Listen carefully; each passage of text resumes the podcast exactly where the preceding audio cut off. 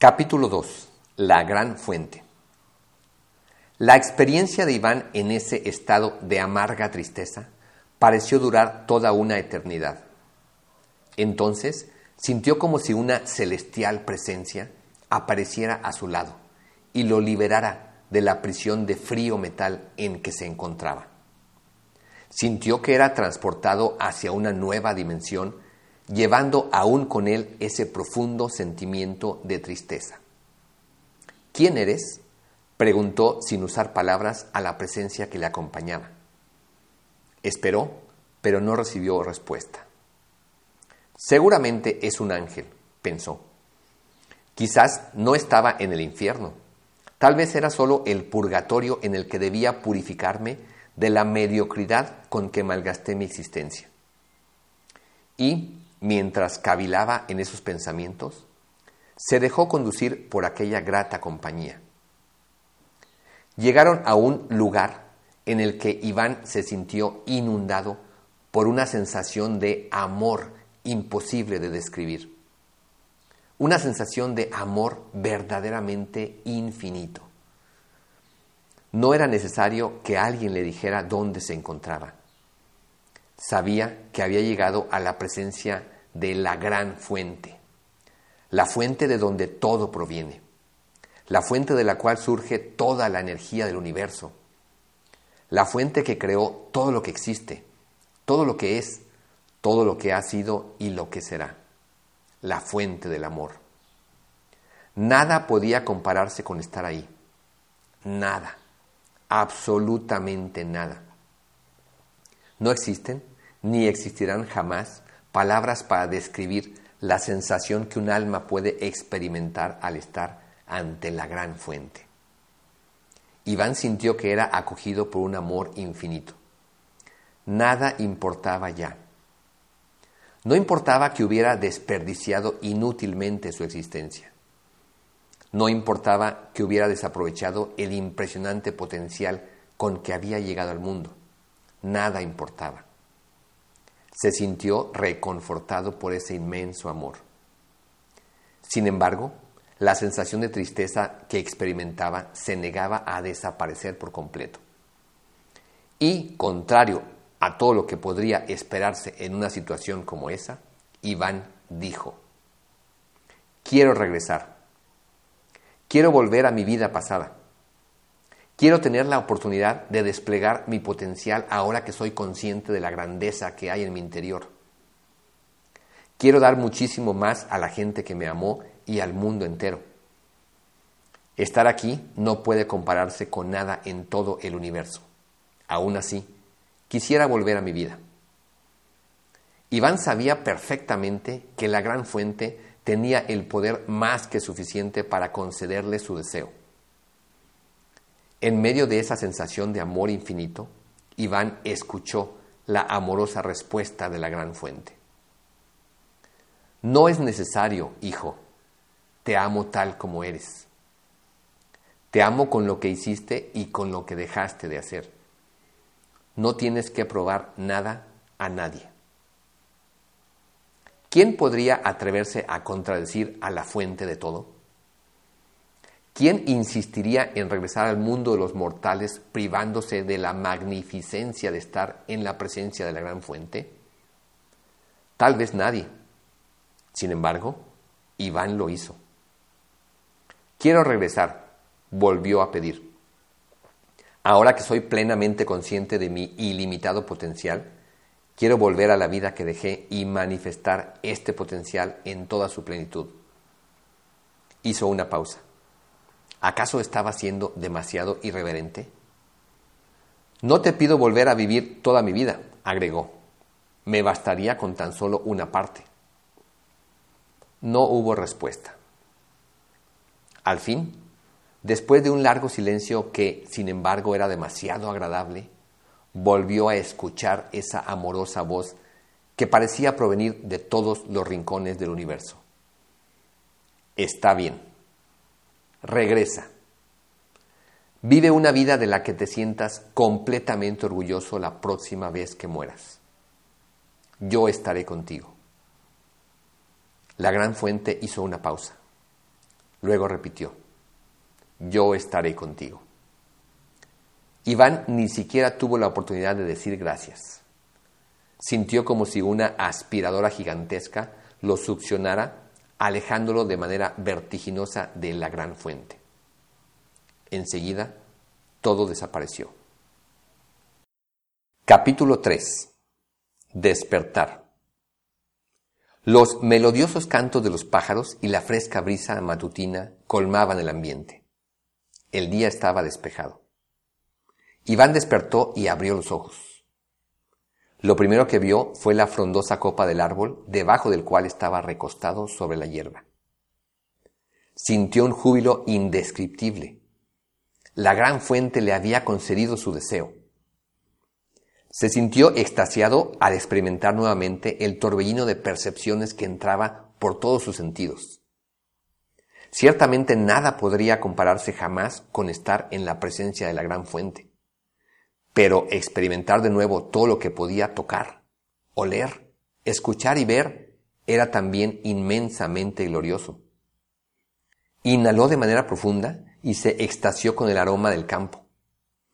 Cerró nuevamente los ojos y centró su atención en el canto de los pájaros. ¡Qué maravillosas notas! Su corazón estaba henchido de felicidad al escuchar aquellos sonidos. Movió suavemente sus manos sobre la hierba Gozaba intensamente cada roce en su piel. Volvió a abrir sus ojos. Miró el cielo. Era como si jamás lo hubiera visto. Qué azul más intenso. De inmediato sintió la presencia de la gran fuente. Ahí estaba, acompañándolo, tal como le había prometido. Ahora comprendía que, en realidad, la gran fuente había estado siempre a su lado en la anterior etapa de su vida Simplemente Iván no había sido capaz de darse cuenta de ello. Gracias, murmuró con una gran sonrisa en los labios. Gracias, volvió a decir. Esta vez, al alzar un poco más la voz, se sorprendió gratamente con su propio sonido. Se percató de que la primera palabra que pronunciaba al volver al mundo era gracias. Estaba seguro de que sería una de las palabras que más utilizaría a lo largo de esta nueva travesía. Iván se estiró completamente.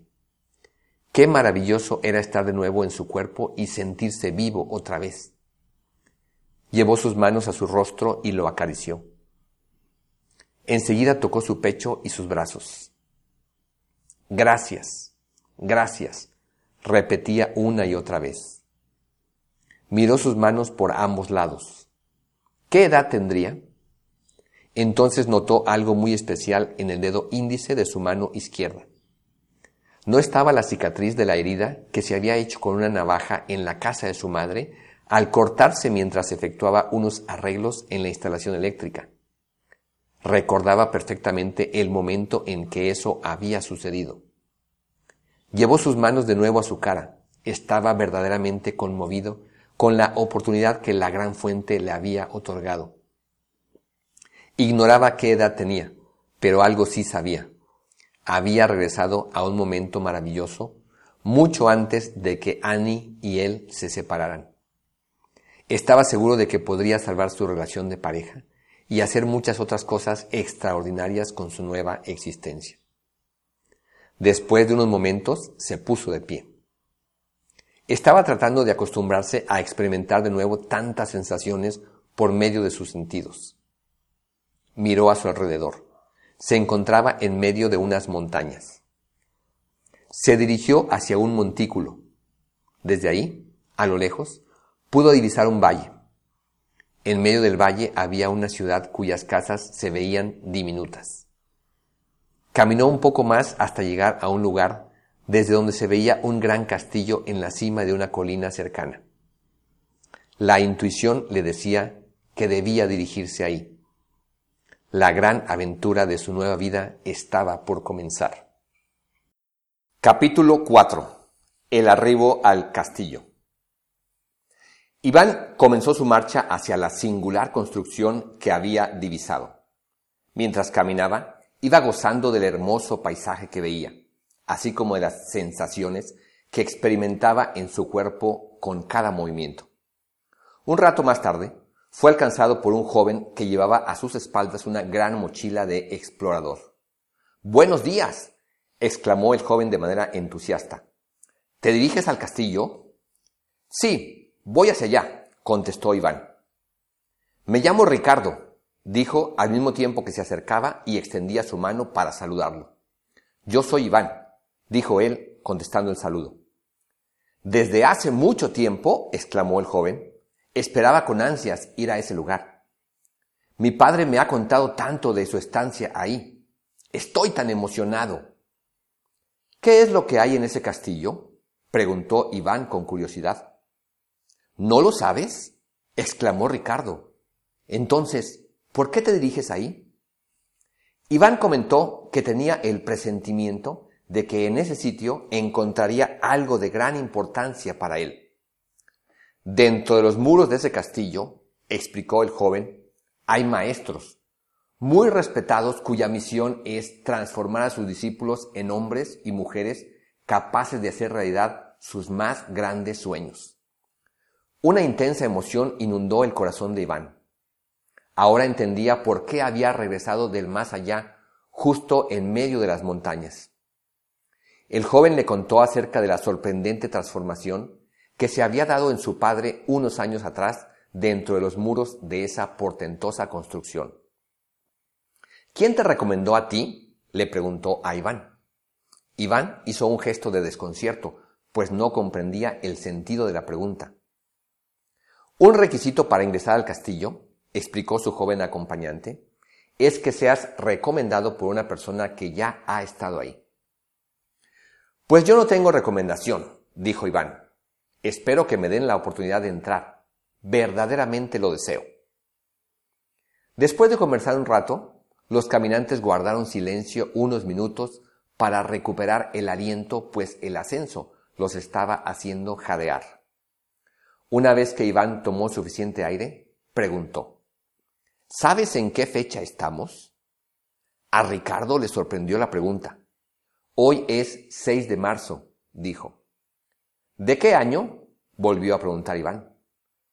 Ricardo se detuvo y miró a su interlocutor completamente extrañado. En ese momento, una mujer madura y un muchacho, montados en caballos, pasaban junto a ellos.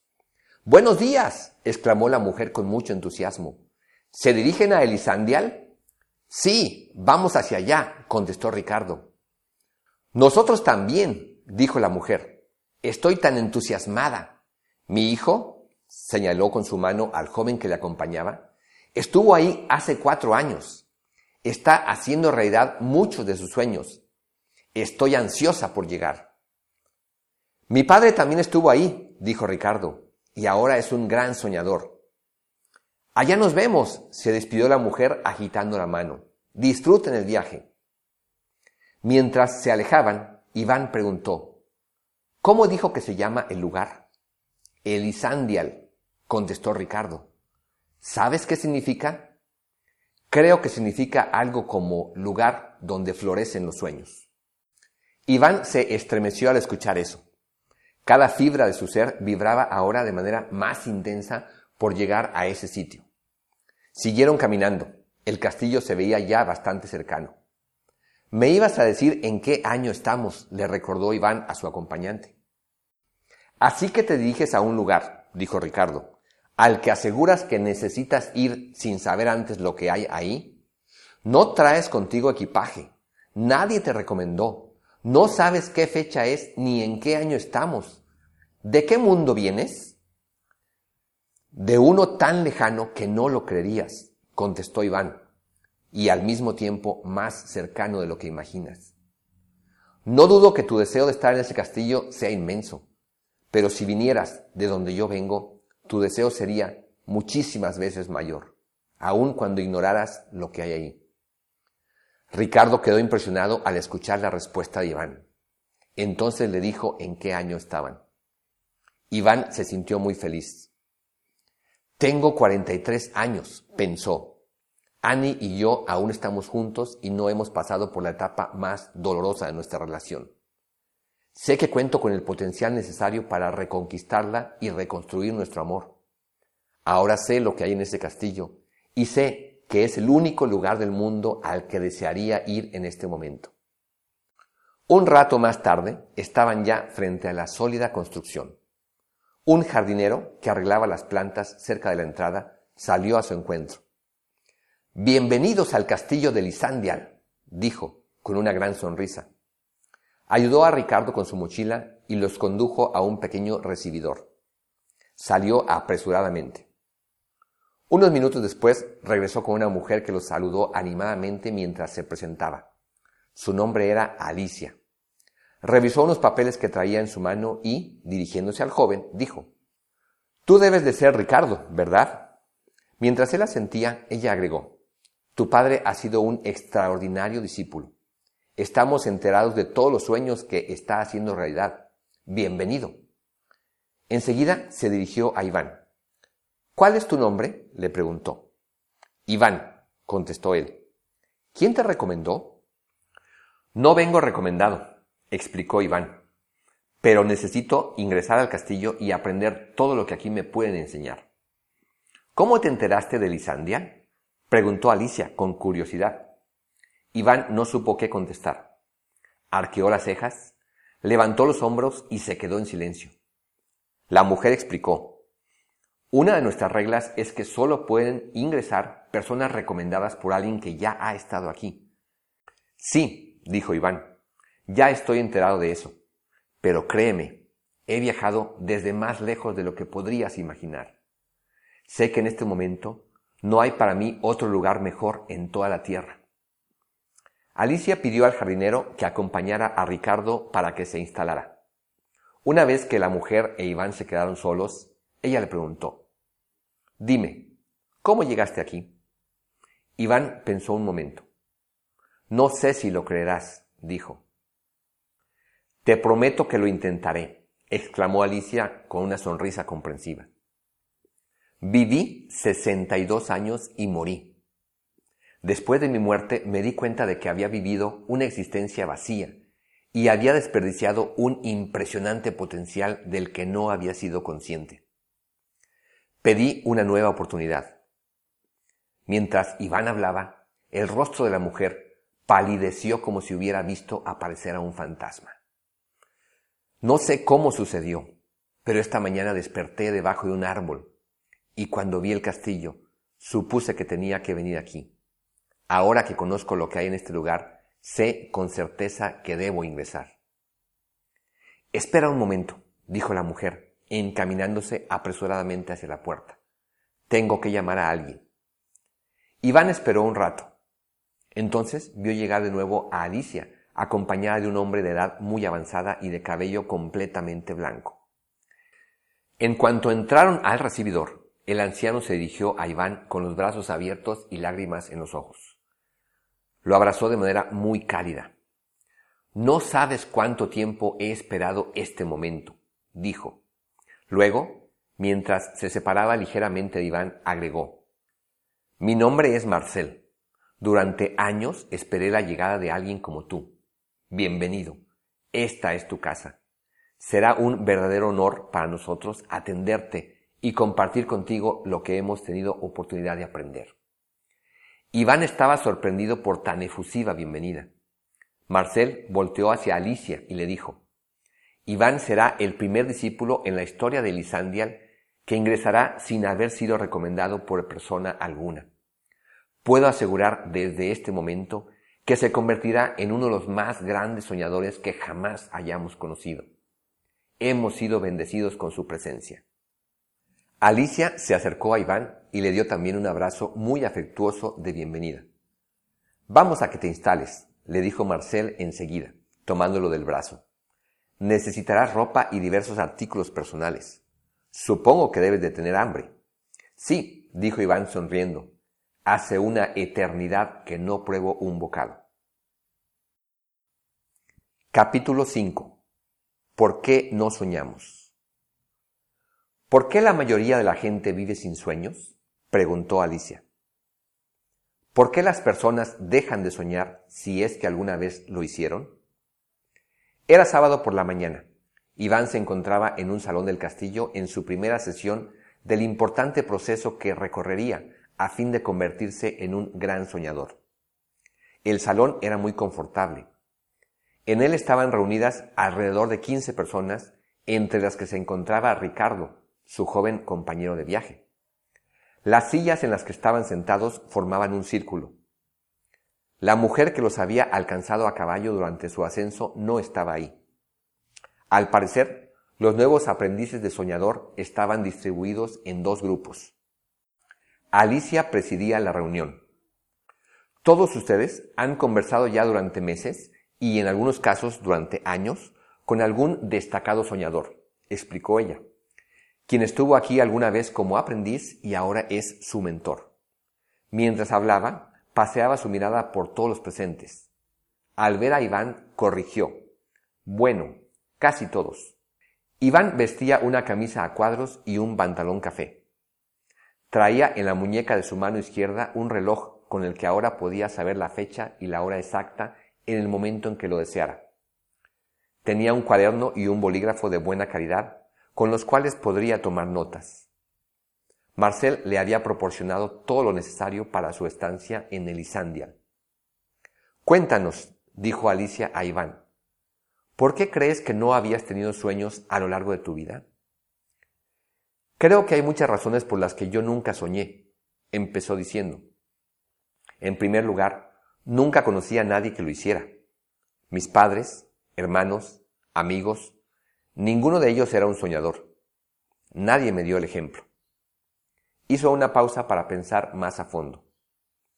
Otra razón por la que nunca soñé es porque siempre fui una persona completamente conformista. Nunca aspiré a una vida mejor para mí ni para mi familia. Mientras hablaba se transportó mentalmente al recuerdo de la experiencia vivida después de su muerte. Pero creo que la principal razón por la que nunca soñé, prosiguió, es que nunca fui consciente del impresionante potencial que había dentro de mí. Al final me resultó muy doloroso comprender que había vivido una existencia vacía, cuando tuve la capacidad para haber hecho cosas verdaderamente grandiosas. ¿Cómo era posible que me hubiera conformado con tan poco? Pedí tan poco de la vida, cuando pude haber pedido tanto. Tuve tan poco, cuando pude haber tenido tanto. Hice tan poco, cuando pude haber hecho tanto. Di tan poco a la gente que me amaba cuando pude haber dado tanto. Estaba tan absorto en aquellos recuerdos que no se había percatado de lo extraño que resultaba para los presentes la manera como se expresaba. No podía creerlo, dijo enseguida. Había desperdiciado toda mi existencia por no haber sido consciente del impresionante potencial que tenía. Sesenta y dos años desperdiciados. Fue entonces cuando se dio cuenta de que todos lo miraban con extrañeza. Quiero decir, corrigió, 43 años desperdiciados inútilmente. Es triste que la mayoría de la gente venimos al mundo, pasamos por la vida y morimos sin haber descubierto que teníamos la capacidad para soñar y para hacer realidad nuestros más grandes sueños. Pero ahora me siento inmensamente feliz de estar aquí. Sé que aprenderé a soñar, dijo para terminar, y a utilizar ese inmenso potencial que cada uno de nosotros tenemos. Alicia agradeció a Iván por compartir sus reflexiones. Enseguida pidió al resto de los presentes que mencionaran otras razones por las que la gente no sueña o deja de soñar a lo largo de su vida. Creo que no es normal, dijo una joven llamada Elena, que tanta gente viva sin sueños cuando venimos al mundo con una extraordinaria capacidad para hacerlos realidad. Pienso que desde la infancia, la educación que recibimos, la gente que nos rodea, la cultura, la religión y nuestra propia familia van ahogando en nosotros esa capacidad. Nos meten en la cabeza tantas limitaciones en lugar de ayudarnos a descubrir nuestro potencial. Escuchamos tantas veces y de tantas formas que no se puede, que no somos capaces, que Dios no lo quiere así, que no lo merecemos, en lugar de que nos digan y nos hagan sentir lo contrario. Yo era muy soñador cuando era niño, dijo Ricardo. Siempre les contaba a mis padres todo lo que soñaba hacer cuando creciera. pero mi padre me decía que pusiera los pies sobre la tierra, que la vida no era así de fácil. Me hizo creer que soñar era una actividad inútil y una pérdida de tiempo. Creo que muchas personas tienen a alguien así en su propia familia. Cuando volvió a casa, después de haber estado aquí en el castillo, me pidió perdón. Me dijo que nunca debió haberme tratado así y se comprometió a ayudarme para que me convirtiera en un gran soñador. Por eso estoy aquí. Al lado derecho de Alicia estaba sentado un hombre llamado Rubén. Parecía tener aproximadamente la edad de Iván. Levantó la mano para participar. Creo que la razón por la que yo no había soñado, dijo paseando la mirada por todos los asistentes, fue el miedo. Me da pena aceptarlo, pero toda mi vida fui un cobarde. Había tenido miedo a fracasar, miedo a desilusionar a mis seres queridos, miedo a la crítica y al rechazo. Lo paradójico, dijo, riendo de sí mismo, es que evité soñar por miedo a fracasar, y después de muchos años me di cuenta de que toda mi vida era un completo fracaso.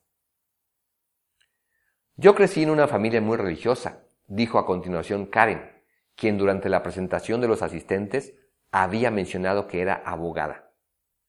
Una de las creencias que se me inculcó con mucha insistencia fue que toda mi vida dependía de la voluntad de Dios. Creo que eso me impidió soñar.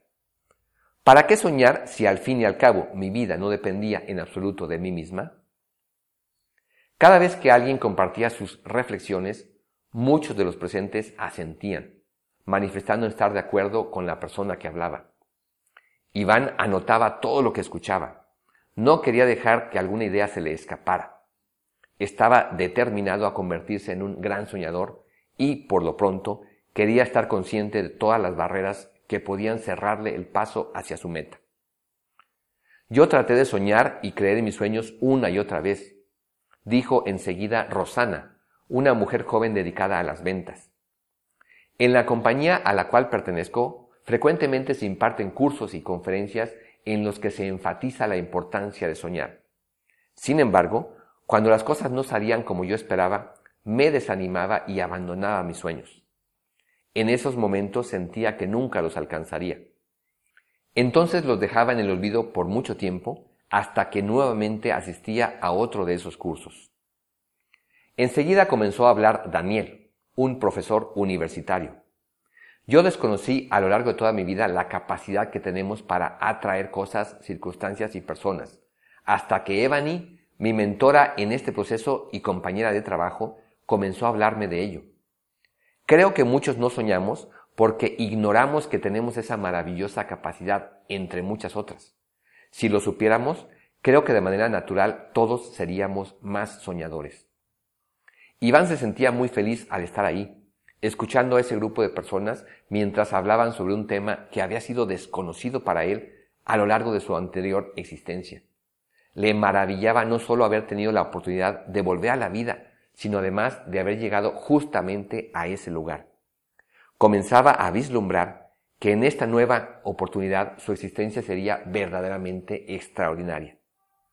Durante los siguientes minutos, los asistentes hablaron de otras razones por las que no habían soñado o habían dejado de soñar.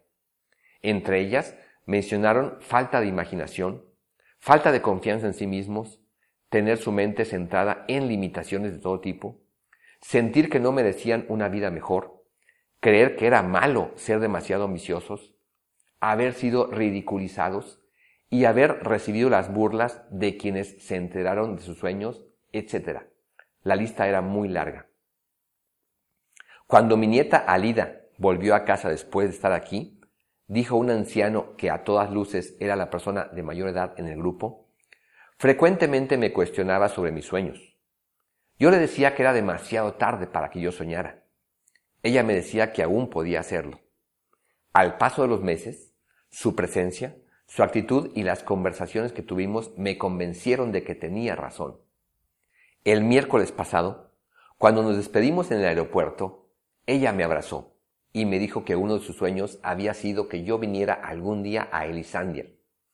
Y mírenme, dijo abriendo los brazos, aquí estoy. Mucha gente no sueña porque cree que es demasiado tarde, pero yo ahora sé que nunca es así. Al final de la sesión, Alicia escribió en un pizarrón un resumen de todo lo que habían expresado los nuevos aprendices y compartió algunas reflexiones. Mientras todos salían del salón, Iván permaneció todavía un rato ahí anotando sus conclusiones y pensando en todo lo que acababa de escuchar. Cuando al fin terminó de escribir, salió también. Al dirigirse hacia el comedor se encontró con Alicia. Le comentó que se sentía en desventaja por el hecho de que cada uno de sus compañeros había tenido la oportunidad de contar con un mentor que se había convertido ya en un gran soñador. Me pregunto, dijo, si durante el tiempo en que yo esté aquí podré desarrollar la visión que ellos ya han adquirido. Alicia le contó que, años antes de que se construyera el castillo, cuando Marcel empezó a impartir el programa, ingresaban personas que no estaban realmente preparadas para aprovecharlo. El objetivo era que cada discípulo se convirtiera en un gran soñador, pero era difícil lograrlo cuando no tenían una preparación previa. Entonces consideraron que quienes ya habían pasado por todo el proceso podrían fungir como mentores de los siguientes aprendices. Es cierto que todos ellos tienen la ventaja de haber estado con un soñador, dijo Alicia, pero tú has tenido una vivencia muchísimo más poderosa que cualquiera de las que nosotros hemos tenido. Tal como dijo mi padre, resaltó ella, estoy segura de que te convertirás en uno de los más grandes soñadores que hayamos conocido. Capítulo 6. ¿Por qué soñar? Había caído la noche. Iván estaba sentado en la silla de una de las mesas que se encontraban en el comedor del castillo. Su primer día de aprendizaje había concluido y él estaba asimilándolo todo. Por la mañana había participado en la sesión dirigida por Alicia, en la que los asistentes habían compartido diversas reflexiones sobre por qué las personas no tienen sueños. Después de la comida participó en la siguiente sesión, en la que el tema fue la importancia de soñar. Iván escuchó con mucho interés a sus compañeros y tomó una gran cantidad de notas. Todos ellos tenían muy clara la importancia de soñar gracias a las frecuentes conversaciones que habían tenido con sus mentores antes de arribar al castillo. Iván comenzó a leer lo que había escrito, reflexionando sobre ello. Los sueños le dan dirección a nuestra vida. Nuestra existencia tiene rumbo solo cuando tenemos sueños. Cuando nuestra vida tiene rumbo, resulta más fácil tomar decisiones y mantenernos firmes en las decisiones que hemos tomado. Cuando tenemos un rumbo bien definido, podemos aprovechar mejor nuestros recursos, tiempo, dinero, energía, habilidades o relaciones. Cuando no tenemos sueños o estos no están bien definidos, permanecemos en el mismo sitio durante toda la vida o nos movemos en direcciones que no nos llevan a ninguna parte. Una vez que hemos definido nuestros más grandes sueños, podemos hacernos frecuentemente la siguiente pregunta. ¿Esto me lleva a hacer realidad mis sueños o me aleja de ellos? Iván recordó su vida. Era claro que nunca tuvo rumbo. Fue como un navío azotado en todas direcciones por los vientos de las circunstancias. Recordó que cuando era joven, al elegir los estudios universitarios que cursaría, simplemente optó por la carrera de contador público porque sus dos mejores amigos estudiarían esa licenciatura y le resultaba más cómodo y agradable estar con ellos. Al terminar sus estudios profesionales estuvo un año sin trabajar mantenido por sus padres. Un tío suyo le ayudó a conseguir un puesto en una dependencia del gobierno. Ahí trabajó varios años, pero luego quedó desempleado. Las siguientes tres décadas de su vida navegó sin rumbo en varios empleos de poca importancia. Frecuentemente se quedaba sin trabajo. Continuó así hasta que sus problemas de salud le obligaron a abandonar su vida laboral. Su vida amorosa y de pareja tampoco tuvo jamás un rumbo. Durante su juventud y a lo largo de su estancia en la universidad, conoció a algunas chicas con quienes llegó a salir en varias ocasiones sin llegar a ninguna relación de importancia. Conoció a Annie en la dependencia de gobierno donde tuvo su primer empleo. Si bien se enamoró profundamente de ella, después de los primeros meses de su noviazgo cayeron en una relación monótona y vacía. Se casaron cuando Iván tenía 30 años y Annie 28. Tenían tres años juntos y sus familias esperaban que formalizaran su matrimonio. Sin embargo, lo que verdaderamente les forzó a tomar la decisión de contraer nupcias fue que Annie resultó embarazada. Iván nunca tuvo claro lo que quería en su relación de pareja.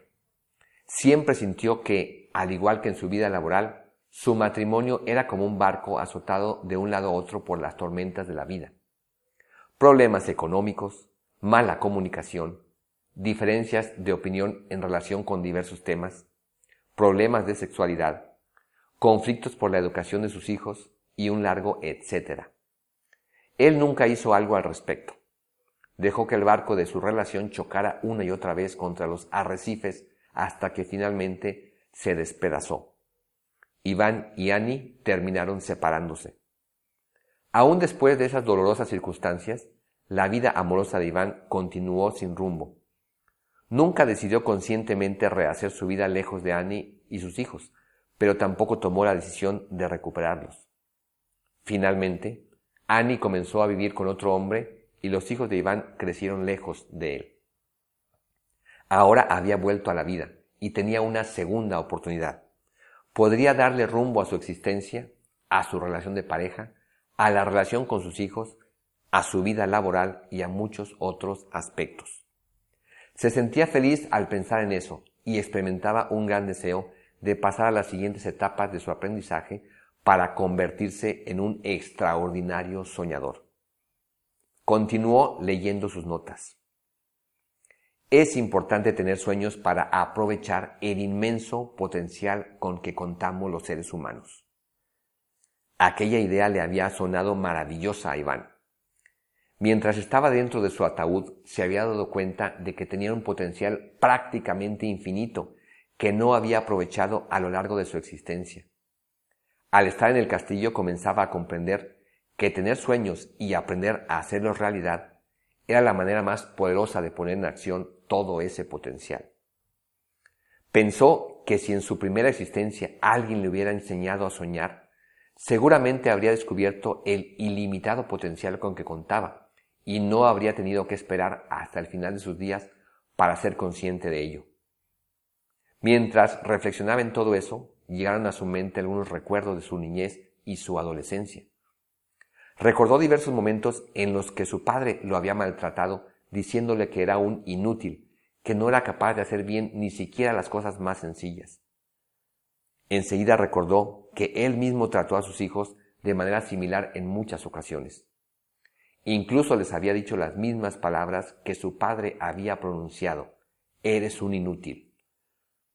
Comprendió claramente que desde su infancia no solo no fue consciente del maravilloso potencial con que contaba, sino que vivió experiencias que le hicieron sentir que carecía de toda capacidad. Al convertirse en padre de familia, él hizo sentir lo mismo a sus hijos. Ahora sabía que sus hijos y Annie tenían un potencial igualmente extraordinario al de él.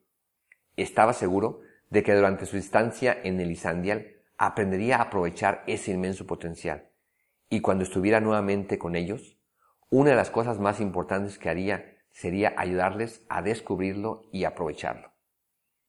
Continuó revisando las notas que había escrito en su cuaderno. Al convertirnos en grandes soñadores, ponemos a trabajar muchas capacidades internas, entre las cuales una de las más sorprendentes es la capacidad para atraer cosas, circunstancias y personas a nuestra vida. A Iván no le quedaba claro en qué consistía esa capacidad de atraer, de la que el resto de los aprendices hablaba con tanto entusiasmo. Lo que de alguna manera entendía era que desde su interior podía fluir una gran energía, capaz de hacer que sucedieran cosas maravillosas en su vida y en la de quienes le rodeaban. Sabía que de alguna manera tenía acceso al poder infinito que había experimentado al encontrarse en la presencia de la gran fuente. Reflexionó que seguramente esa capacidad para atraer circunstancias a su vida había estado funcionando en su contra durante su primera existencia. Solo así podía explicarse la cantidad de situaciones dolorosas que había vivido y sobre las cuales parecía no tener el mínimo control. Cuando tenemos sueños grandes y bien definidos, estos nos inspiran y nos dan motivación. Nuevamente pensó en su primera vida. Recordó que él nunca tuvo pasión ni entusiasmo por nada. Así fue como vivió. Tuvo una existencia apagada y eso fue lo que proyectó a toda la gente que le rodeaba, comenzando por Annie y sus hijos. Cuando tenemos grandes sueños, transmitimos entusiasmo en las cosas que hacemos. Entonces, podemos ser una fuente de inspiración para las personas que se encuentran cerca de nosotros. Iván pensó que sería maravilloso poder ser una fuente de inspiración para Annie, sus hijos y para mucha gente más. Imaginó lo fantástico que sería transmitir un gran entusiasmo por la vida a quienes le rodeaban. Recordó que siempre fue una persona apagada en todo lo que hizo. Nunca inspiró a nadie en ningún sentido. Pero había recibido una segunda oportunidad y esta vez estaba verdaderamente entusiasmado por descubrir sus más grandes sueños y hacerlos realidad. Pensó que esta vez transmitiría un gran entusiasmo a Annie, a sus hijos, a su madre, a sus hermanos, a sus sobrinos y a toda la gente que estuviera cerca de él. A pesar de que aún no comenzaba a definir sus sueños, ya tenía uno, ganarse la admiración de sus hijos y que ellos llegaran a expresarse de él tal como Ricardo, el joven que había encontrado en el camino se expresaba de su padre. Es importante tener grandes sueños para ser un ejemplo y enseñar a otros a soñar. Iván sentía un profundo deseo de convertirse en un extraordinario soñador y regresar a su mundo para enseñar a Annie y a sus hijos a convertirse en grandes soñadores. Quería ser un ejemplo para ellos. Quería ayudarles a utilizar el inmenso potencial con que contaban.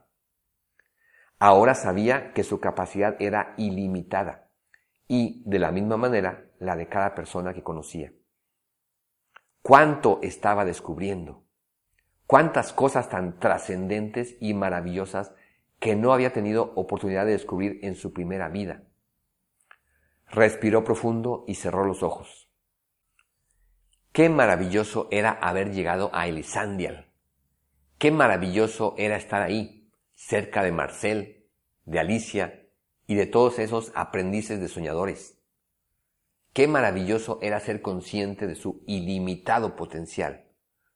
Qué maravilloso era estar vivo de nuevo.